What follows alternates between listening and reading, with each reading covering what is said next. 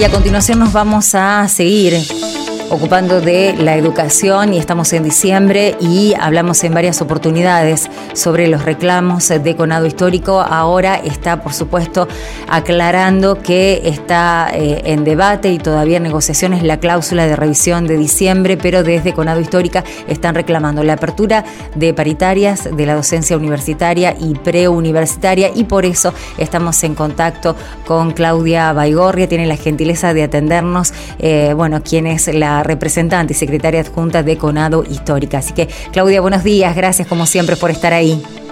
Hola Indiana, ¿cómo estás? Buen día.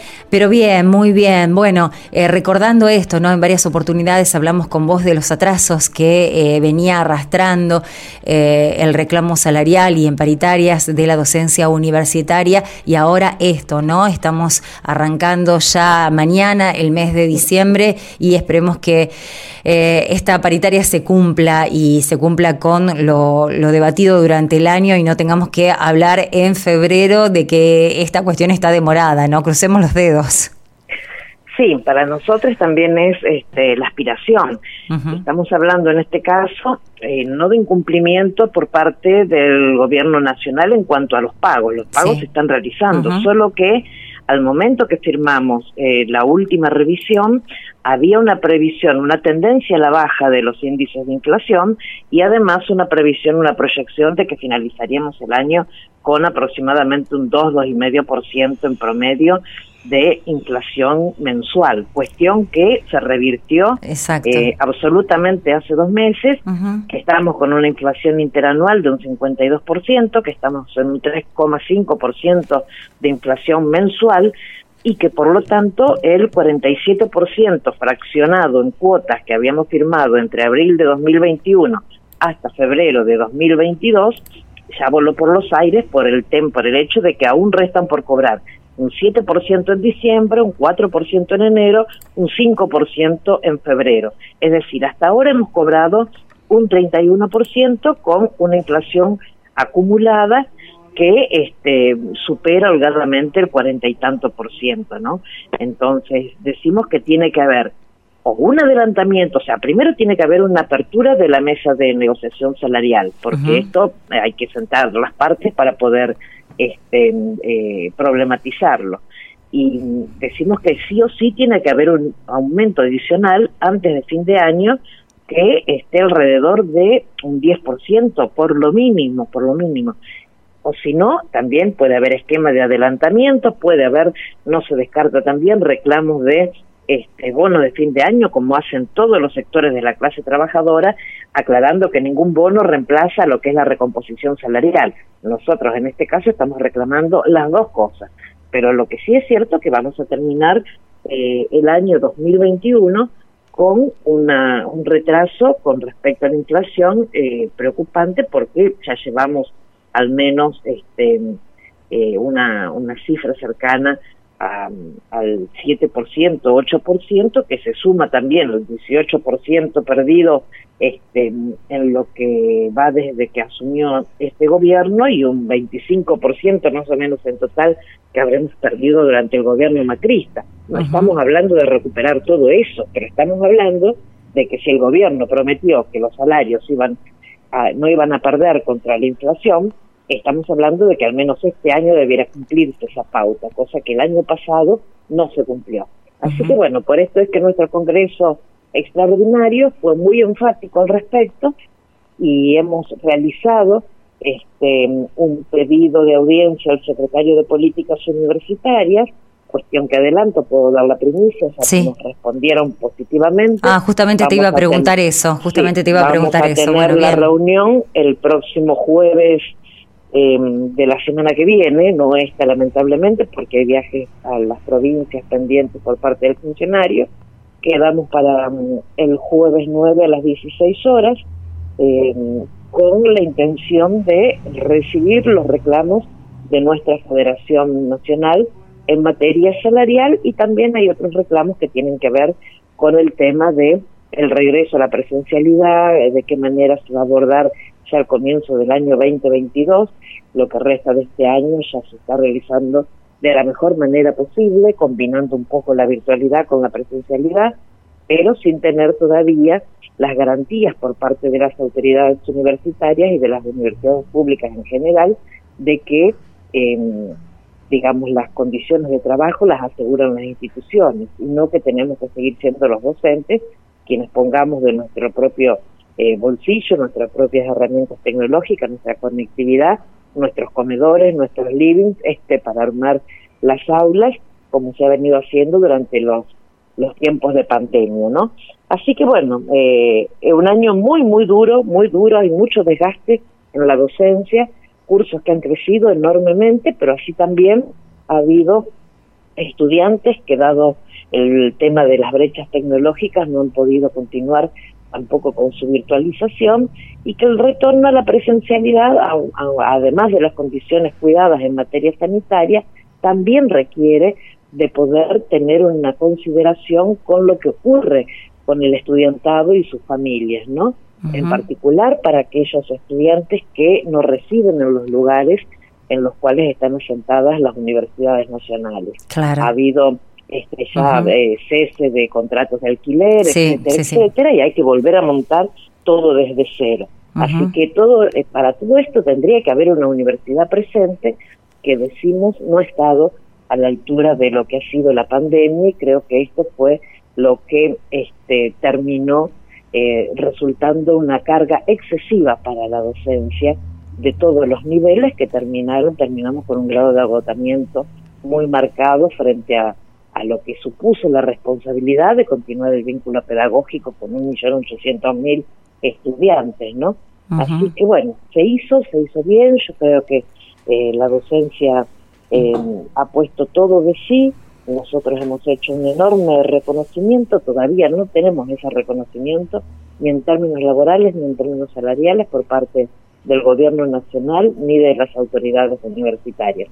Esperamos que por lo menos en materia de paritarias esto se pueda resolver y recomponer este porque el deterioro salarial es grande. Y también la precarización laboral en lo que han sido estos meses que habrá que ver de qué modo este, se puede retomar la aplicación y el, cumplimiento del convenio colectivo de trabajo. Para ello tiene que haber paritaria, si no termina habiendo conflictos, como ha ocurrido en algunas universidades nacionales, donde las autoridades tomaron decisiones unilaterales sin participación de nuestros gremios y hubo este, grandes protestas, como fue en la Universidad Nacional del Sur, ahora también en la Universidad Nacional de Cuyo por deudas salariales, pero también por regreso a la presencialidad de manera inconsulta. Así que bueno, eh, bastante por delante por lo poquito que queda del año, pero todavía con asignaturas pendientes. Estas serían las deudas que en estos momentos hay para con nuestro sector, ¿verdad? Sí, porque uno ve que se perdió mucho tiempo, ¿no? Que, bueno, está bien, nos estábamos enfrentando a una situación muy nueva, eh, no vivida antes como una pandemia, el pronóstico no es bueno, pero eh, dio la posibilidad para eh, poner al día un montón de cosas que no, no se hicieron. Estoy hablando de, conectividad, de darle herramientas a, a los docentes, de contener, como bien decías vos, y se ve mucho en nuestra ciudad aquellos estudiantes que hacen muchísimo esfuerzo, sus familias, ellos, para esmerarse, para tener una carrera universitaria y, bueno, toda esta situación relacionada también a los alquileres, a la cuestión económica que no ayudó y produjo un atraso realmente importante y que se nota, ¿no? Creo que, no sé, vos estarás más cerca de, de las encuestas, de los relevamientos, pero muchos eh, jóvenes que debieron abandonar sus carreras o hacer un parate justamente porque no pueden estar cerca de, su facultad ahora que volvió la presencialidad, ¿no? Y tampoco tenían buena conectividad o sus docentes o ellos al momento del dictado de clases. Así es, así es, una situación social eh, muy dura, muy difícil, este producto de la pandemia y también producto, por supuesto, de la situación económica heredada del gobierno anterior y en este cuadro, bueno, ya poniendo un poco más me esfera en lo político, este, tampoco es buen augurio eh, el, digamos, la presión de la renegociación de la deuda con el Fondo Monetario Internacional, ¿no? Sabemos que es muy grande, muy alto eh, los montos que hay que pagar a los organismos acreedores y creemos que en estos momentos eh, hay una demanda de la clase trabajadora en su conjunto y en particular de los sectores más eh, vulnerables, los sectores que más han sido castigados, que el gobierno debe atender para este, evitar que se profundice el malestar social. Así que bueno, eh, en esto estamos y tratamos de poner el hombro como lo hemos hecho durante toda la pandemia, pero también decimos nosotros no somos los responsables, no hemos sido responsables de esta crisis este, que atraviesa nuestro país, así que antes de seguir eh, digamos, consintiendo a sectores más concentrados de la economía o incluso haciendo pagos que no se pueden sostener en este momento, este, habría que pensar un poco y poner el ojo este, en, en los sectores castigados que hemos puesto el hombro, ¿no? Ni hablar de eh, el sector salud, ni hablar de médicos, enfermeros, enfermeras, este, que tan mal la han pasado durante la pandemia y que también siguen en estos momentos con protestas pidiendo eh, apertura de paritarias y algún reconocimiento de tipo salarial por todo su trabajo. No, no se entiende, no se sostiene que habiendo actividades que son esenciales, que son estratégicas para el desarrollo de la nación, este, el gobierno esté mirando para otro lado o que por lo menos están dilatando las respuestas. Como te digo, pedimos la reunión ya hace eh, 15 días prácticamente que la tenemos pedida, bueno, recién nos la dan para la semana que viene, o sea, se toman su tiempo y mientras tanto el año se nos escurre entre los dedos, ¿no?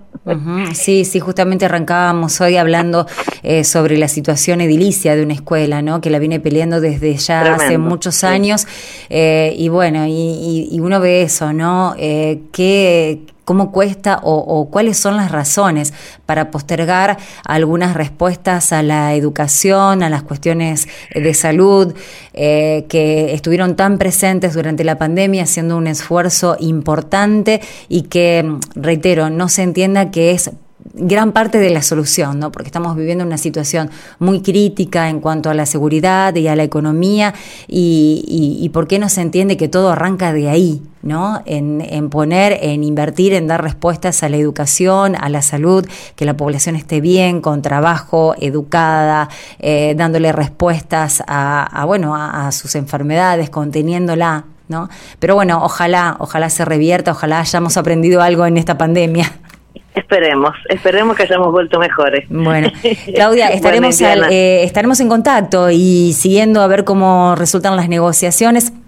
Si son las, la próxima semana, tal vez la otra nos volvemos a poner en contacto para ver qué es lo que le dijeron. Eh, se va a hacer público, eh, imagino, inmediatamente, pero para saber si cerramos el año con buenas noticias para ustedes, si podemos estar tranquilos para un normal inicio de ciclo electivo que a veces es eh, muy difícil de pensar, ¿no? Porque no, no viene ocurriendo, pero bueno, ojalá, ojalá se revierta en el 2022. Que así sea. Bueno, con todo gusto, Indiana, un abrazo enorme, saludo a la audiencia Igualmente. de Santa Fe y en especial a, a mis compas, la docencia de adult, este, que tanto que tan duro esfuerzo ha realizado en todos estos meses de pandemia. Así Abrazo a todos. Eh, nos volvemos a, poner en contacto, aparte ya para que hagas el saludo de fin de año, de paso. Gracias, Claudia. Hasta pronto. Claudia Baigorria, secretaria adjunta de Conado Histórica. Bueno, tienen eh, respuesta por suerte, tienen una fecha, más allá de que hace 15 días, como bien decía al final de la nota, que están reclamando que se reabra la paritaria para los docentes universitarios, para preuniversitarios, tener en cuenta que se tiene que ejecutar la cláusula de ajuste de diciembre. Veremos qué pasa la próxima semana. Lo estaremos informando obviamente aquí en Red Temprano.